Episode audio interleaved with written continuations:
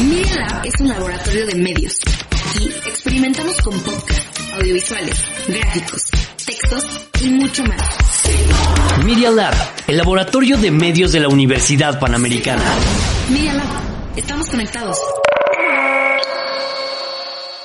Los hechos, comentarios y opiniones expresadas en este sitio y programas son responsabilidades de quienes los emiten reflejan en ninguna circunstancia el punto de vista de la Universidad Panamericana, de sus autoridades y de sus representantes legales.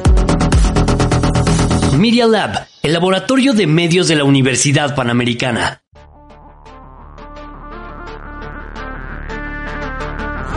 La comunicación está en todos lados, pero muchas veces no se encuentra su valor y su aportación a la sociedad. Por eso queremos cambiar y reivindicar esta profesión tan importante y esencial en todos los ámbitos.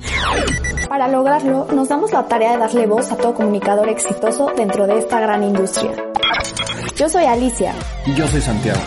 Y esto es Comunicando Ando. Hola a todos y bienvenidos a un nuevo episodio de Comunicando Ando. Estamos como siempre todas las semanas muy emocionados de estar con ustedes. Y bueno, el día de hoy vamos a tener de invitado una persona dedicada a la comunicación social, a la comunicación política, que es un tema que, que también es muy interesante dentro de todo el espectro de la comunicación. Y bueno, Alicia, este, si quieres, nos platicarás un poquito de quién es el invitado de hoy, por favor.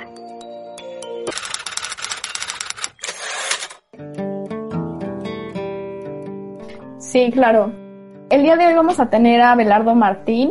Él está en la parte de comunicación social del Senado de la República y pues tiene una vasta trayectoria en instituciones del gobierno como titular de comunicación social y pues también se ha desarrollado en diferentes campañas y también tiene una gran experiencia periodística en diferentes periódicos de, del país como Excelsior, Heraldo de México, El Sol de México, por mencionar algunos, y también es fundador de Proceso y de Uno más Uno.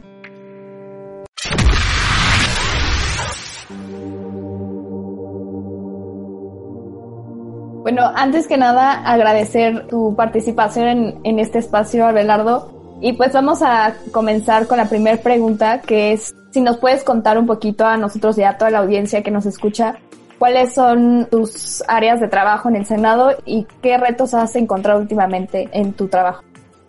Mi área de trabajo es el área de la comunicación institucional y está a mi cargo toda la relación con los medios de comunicación, tanto tradicionales como digitales. En esta área, en el área de eh, la coordinación de comunicación social, nos encargamos de las campañas de publicidad, que yo no les llamo campañas de publicidad, sino campañas de propaganda, ese es el término técnico preciso, cuando se trata de campañas relacionadas con el gobierno o los partidos políticos, porque lo que se difunde son ideas y la publicidad se refiere fundamentalmente a productos comerciales. Y aunque en los últimos años eh, las agencias de publicidad se trasladaron a hacer campañas de propaganda, malamente se les denomina campañas de publicidad. Entonces, en el área de comunicación institucional del Senado de la República, nos encargamos de toda la información, la producción de contenidos informativos para periódicos, radio, televisión y ahora redes sociales. El principal desafío que hemos tenido es mejorar la producción de contenidos informativos para medios tradicionales, o sea, los periódicos, el radio, la televisión, y simultáneamente desarrollar una suficiente, vasta, creciente producción de contenidos informativos para las redes sociales en cada una de las plataformas. El desafío, ¿cuál ha sido? Modernizar a una institución como el Senado de la República y volver sus contenidos informativos atractivos, interesantes, oportunos y asequibles a los mexicanos. ¿Sí? Tanto viendo a los mexicanos por segmentos o audiencias o viendo a los mexicanos como la población en general.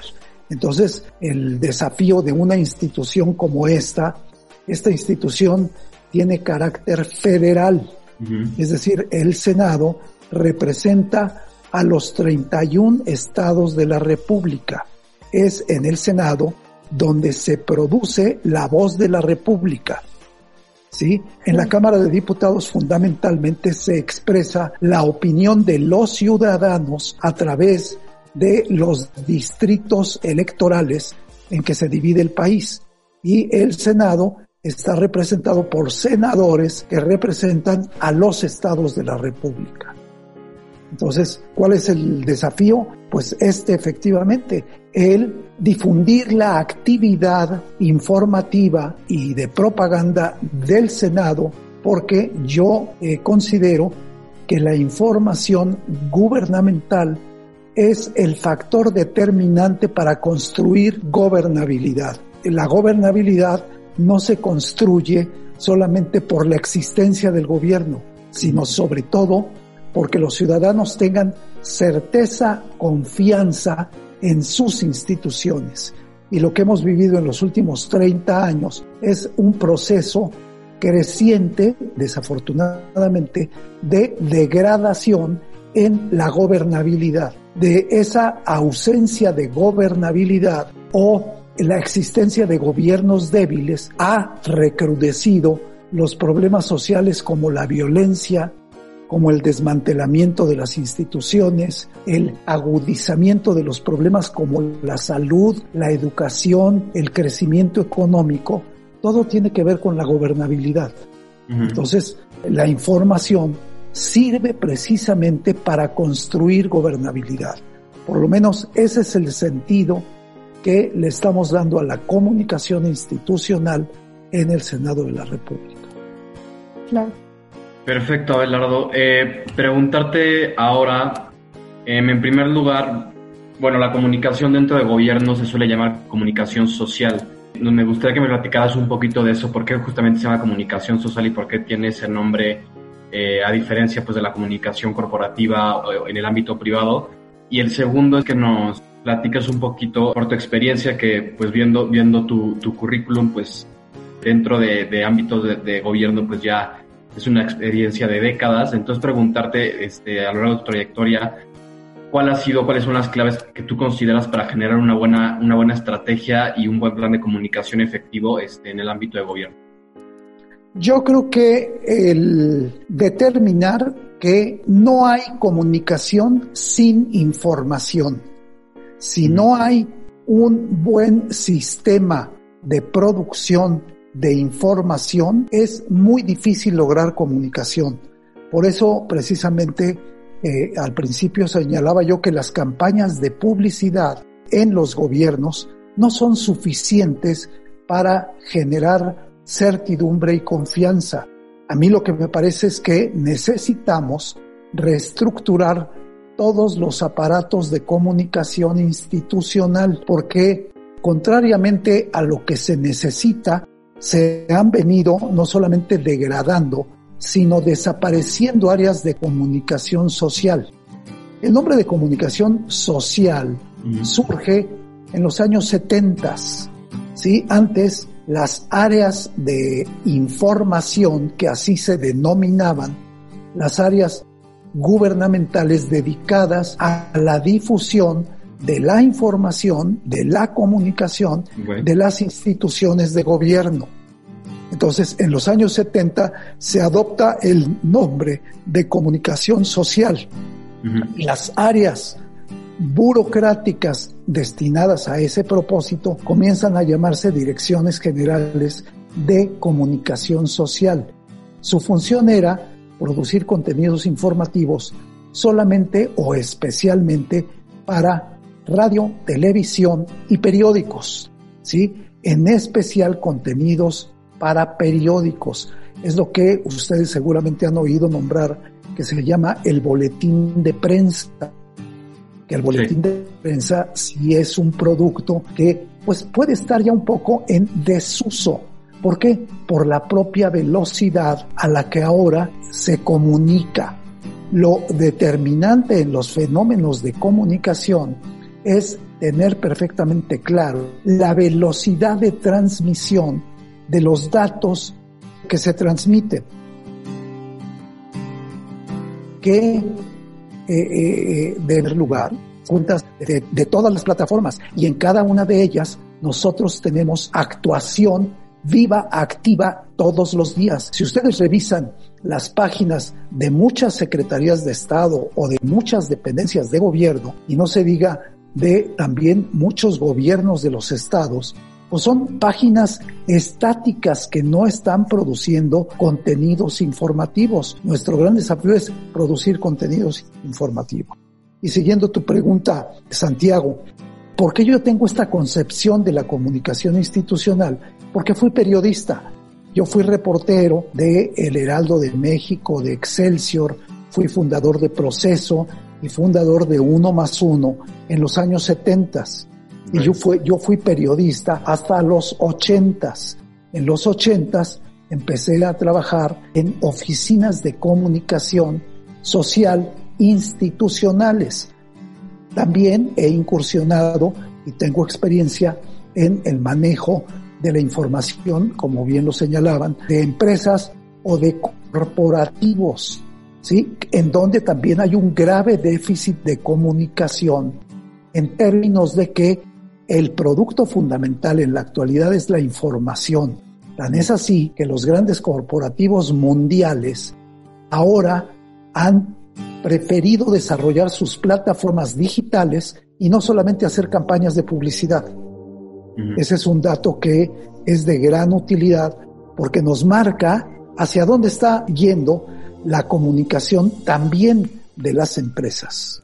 Y creo que, bueno, también mucho de lo que dices es como el saber transmitir la información de forma objetiva, ¿no? Porque con la gran variedad, bueno, de los grupos parlamentarios es como también buscar esta equidad de poder difundir la información de lo que quiere decir como cada grupo. Y justo también esto va como la siguiente pregunta, que es, ¿cómo consideras que las redes sociales pueden ser mejor explotadas en el ámbito político? O sea, bueno, en general. Sí, yo sostengo que las redes sociales representan lo que es la conversación social. Ahora, sí, eh, si ustedes han leído seguramente, pues en la historia de la política, siempre la plaza pública ha sido como el centro de en donde los políticos o los gobernantes pues acudían y el pueblo acudía a la plaza pública para recibir de viva voz la información. ¿Sí? Yo a las redes sociales las veo hoy como la plaza pública. ¿Cómo funciona la plaza pública? Pues ahí precisamente se tiene que obtener o transmitir la comunicación y la información para la población. Y, también sostengo que las redes sociales nos pasa un poco como con la alimentación, con la comida. ¿Qué lees en las redes sociales? Yo lo que veo con mucha frecuencia en las redes sociales es chatarra informativa. ¿De qué te alimentas? Pues es como la comida. ¿Qué comes? ¿Comida chatarra? Así va a ser tu organismo. Consumes información chatarra, pues así va a ser tu manera de pensar. ¿Qué es lo que yo veo? Que las redes sociales debieran pues ser como receptáculos de mejor nivel de datos para cambiar la conversación social. Es decir, que eliminemos la chatarra informativa, ¿sí? Eh, eh, solamente las opiniones para que en las redes sociales pues haya una mayor riqueza de contenidos informativos. ¿Qué pasaría con eso?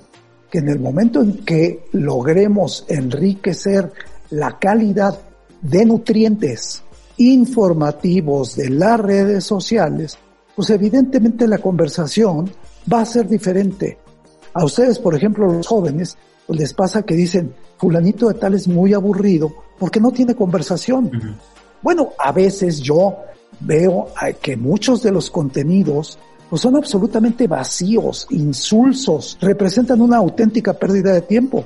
Incluso, no sé si ya ustedes vieron un documental, una película que se llama El dilema de las redes en Netflix. Sí, muy bueno. Que efectivamente ahí lo que te plantea es por qué produce frustración o desencanto o desánimo y hasta depresión estar viendo redes sociales? Pues porque el contenido informativo que tienen o lo que estuviste leyendo no te sirve para nada, te aburre. Y si te aburre, te deprime. Y si te deprime, pues te este, atentas contra ti mismo. ¿Por qué? Porque no hay queza de contenidos.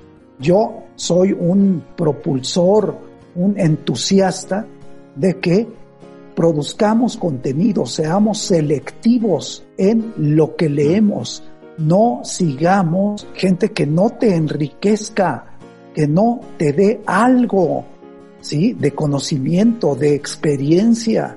¿Por qué? Porque si no estás perdiendo tu tiempo, ¿sí? Y vas a terminar, ¿sí? En términos de, de contenidos de información, pues vas a terminar gordo, diabético y desnutrido. Claro, ok. Ahora, este, te queríamos preguntar, eh, bueno, tu, tu, trayectoria, este, ya en el ámbito de la comunicación social empieza en los ochentas. Evidentemente, pues has vivido varios momentos, pues, del país, diferentes exenios, diferentes administraciones, etcétera.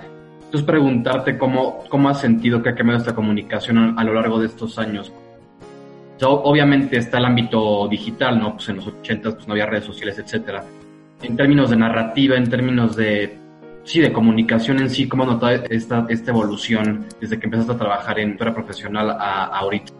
Yo lo, lo, lo, definiría como una crisis de la comunicación. Es lo que estamos enfrentando y es lo que estamos viviendo. La crisis tiene dos características. La primera es una crisis de carácter tecnológico.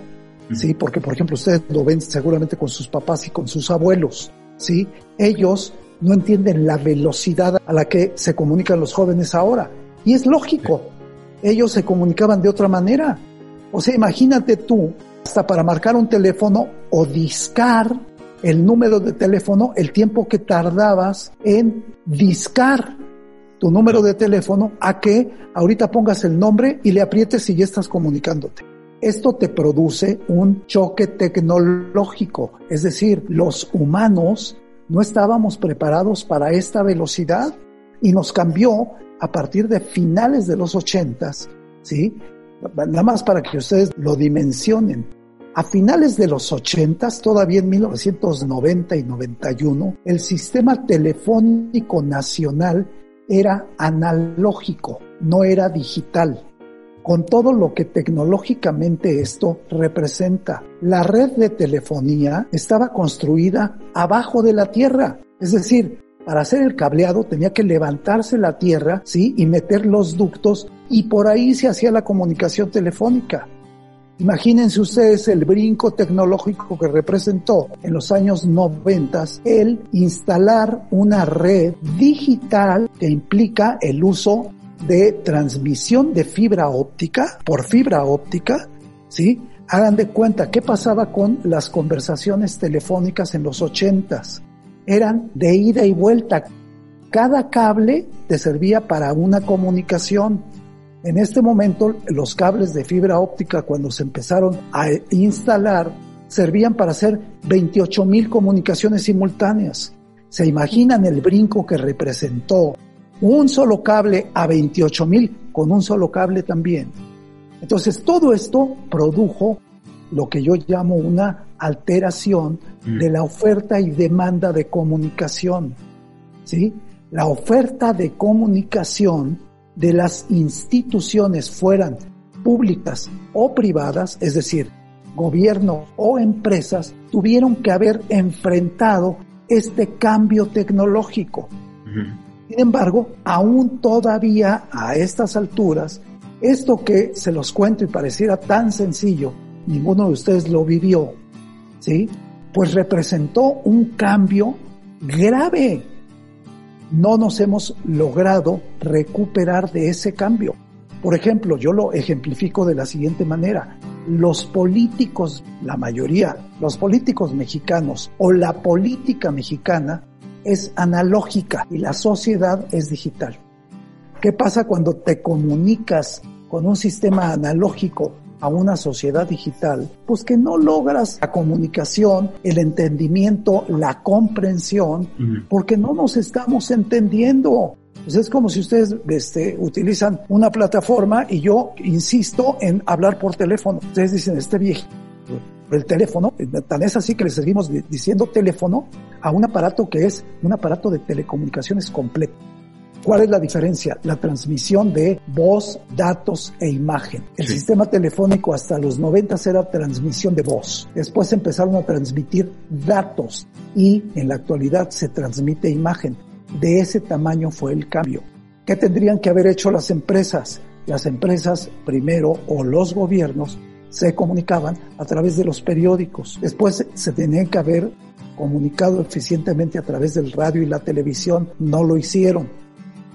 ¿sí? Ahora, a través de las plataformas digitales, eh, apenas estamos aprendiendo a ver cómo le vamos a hacer. Ese es el, el punto. Por eso ven ustedes, si les pregunto, a ver, explíquenme o hagan una investigación más bien acerca de cuáles son las secretarías de Estado o las instancias de gobierno que tienen buenos sistemas de comunicación por las plataformas digitales. ¿sí? Por ejemplo, por Twitter. ¿Sí? ¿Qué dependencia ustedes se informan, ¿sí? A través de Twitter. Van a decir, pues, mm, no sé, a lo mejor el presidente, ¿no? sí. Pero el presidente solo es la cabeza del gobierno. Es una pirámide. ¿Qué pasa con todo el resto de la pirámide? La base de la pirámide son todas las dependencias del gobierno. Y el reflejo al final de cuentas de toda esta información sería reflejar a la sociedad. El valor de los medios y el valor del periodismo es reflejar a la sociedad. No reflejar solo lo que hace el gobierno. Lo que necesitamos es que todo se refleje, la sociedad completa, con sus virtudes, sus defectos, sus carencias, sus potencialidades, toda la sociedad se reflejara en los medios de comunicación. ¿Por qué? Porque entonces sí estaríamos logrando que la sociedad se comunique. Claro. Debería de funcionar como un, no sé, un sistema bilateral, ¿no? Justo como era el, comentas el teléfono, que justo es como escuchar y hay una respuesta, ¿no? O sea, como esa dinámica que creo que también eso es lo que se busca, ¿no? Hoy en día con las redes sociales. Y sí, pasando un poco ya a tema sobre el periodismo en sí, eh, de acuerdo a tu trayectoria, ¿qué consideras ahorita que son las prioridades que al país le urgen como atender en tema de periodismo, con el contexto este, que estamos viviendo? Yo diría que ver el problema de la comunicación desde muchas ópticas, entre otras como un problema de empleo y un problema de estímulo a los medios pero desde la perspectiva no de que los medios sean un espejo del gobierno. El problema de los últimos gobiernos fue que pretendieron que los medios sean un espejo para decirle al gobernante que es muy guapo y que es muy inteligente. Los medios son el reflejo de la sociedad y los medios tienen que reflejar lo que pasa tanto en la base social como lo que hace el gobierno y los medios distorsionaron su tarea, su propósito y se convirtieron en un, pues en un espejo como el, como el de la bruja de Blancanieves. ¿Quién es la más bonita? Pues este, ni modo de que el espejo dijera que era la, princesa, ¿verdad? Pues le decía a la bruja que era la más bonita. Eso nos vino ocurriendo en los últimos años. Pues los medios por eso perdieron audiencia. ¿Por qué ustedes, por ejemplo, seguramente, no, no lo sé, pero pues les preguntaría qué periódicos leen en la actualidad todos los días? Y a lo mejor me van a decir, pues yo no leo periódicos, yo me informo en las redes. ¿Por qué? Pues porque los contenidos de los periódicos no les interesan. Si hubiera contenidos de calidad, atractivos, oportunos, enriquecedores, pues yo iría y compraría el periódico iría allí, adquiriría el producto. Por eso yo digo, hay que tener el hábito, la costumbre, desarrollarla de ser selectivos en lo que consumo. ¿Por qué? Porque si no en la noche después este, no duermo. pero no duermo de, que, de, de, lo vacío que quedé a lo largo del día. Le dediqué seis horas. Ustedes saben seguramente que los promedios de consumo de plataformas en la actualidad, pues es por lo menos seis horas, ¿no? Sí. Entonces, ¿qué te dan esas seis horas? Yo nada más les digo, con que leyeran una hora algo de calidad, bueno, pues acabamos siendo cultos todos. Sí.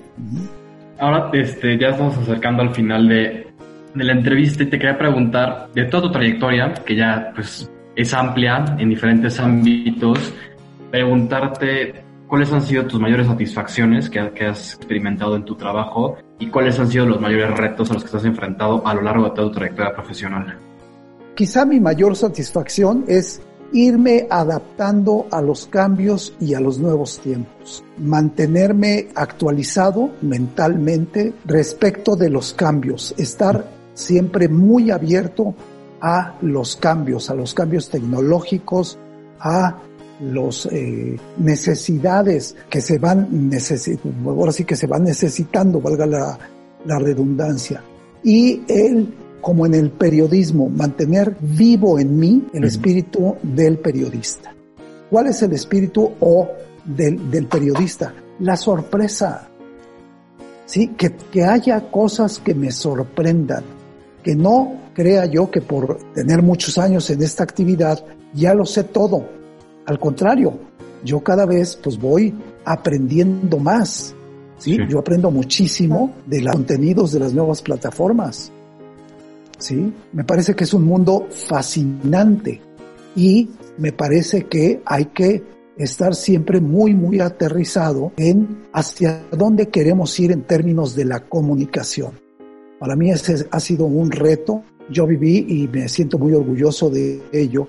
La privatización de teléfonos de México, el comunicador de teléfonos de México, mm. en, en todo ese proceso de auge de las telecomunicaciones.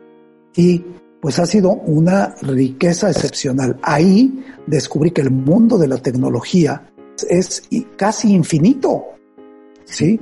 Y cada día lo vamos confirmando, lo vamos viendo, ¿sí? Ahora resulta que, por ejemplo, un teléfono, ya cuando lo estás adquiriendo, ya es obsoleto.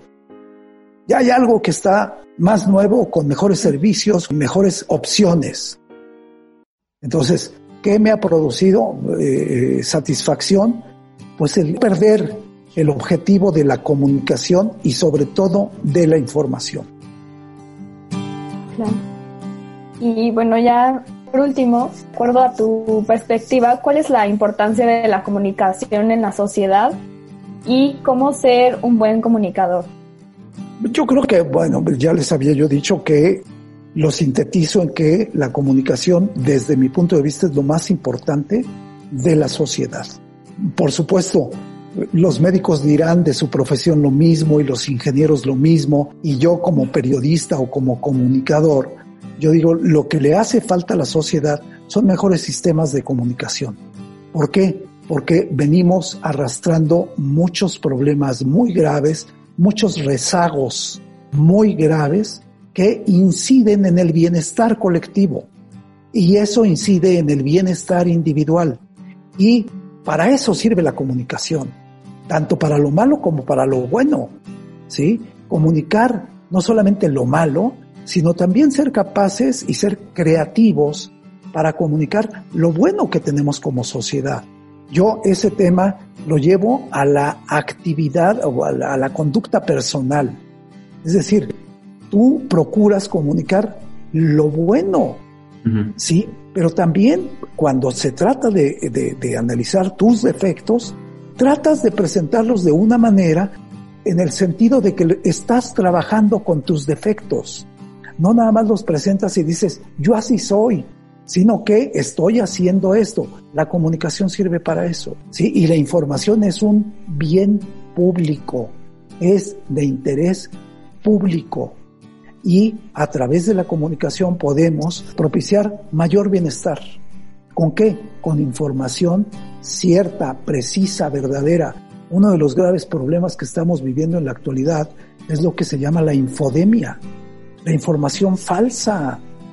Sí, buena parte de los contenidos informativos no son datos comprobados, no es información precisa, ¿sí?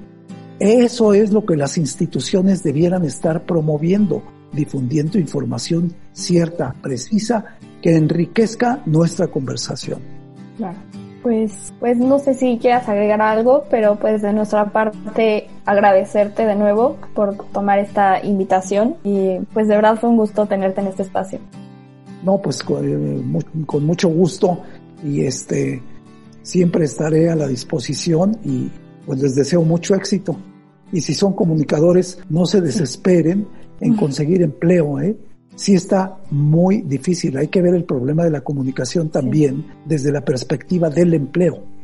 Yo digo que el día que veamos el problema de la comunicación también desde el empleo, vamos a evitar mucho desempleo que hay entre comunicadores y me refiero a periodistas, publicistas, este, de todas las disciplinas que tienen que ver con la comunicación. Sí. Entonces, pues entre todos tenemos que hacer conciencia de que necesitamos fortalecer a los medios de comunicación y a las instituciones en sus tareas de comunicación. Totalmente. Pues muchísimas gracias, Abelardo, y y pues estamos en contacto y te pasamos cuando esté listo el podcast para que lo puedas escuchar. ¿Cómo no? Pues muchas gracias. ¿eh? Y pues aquí me tienen. Claro que sí. Gracias. Muchas gracias.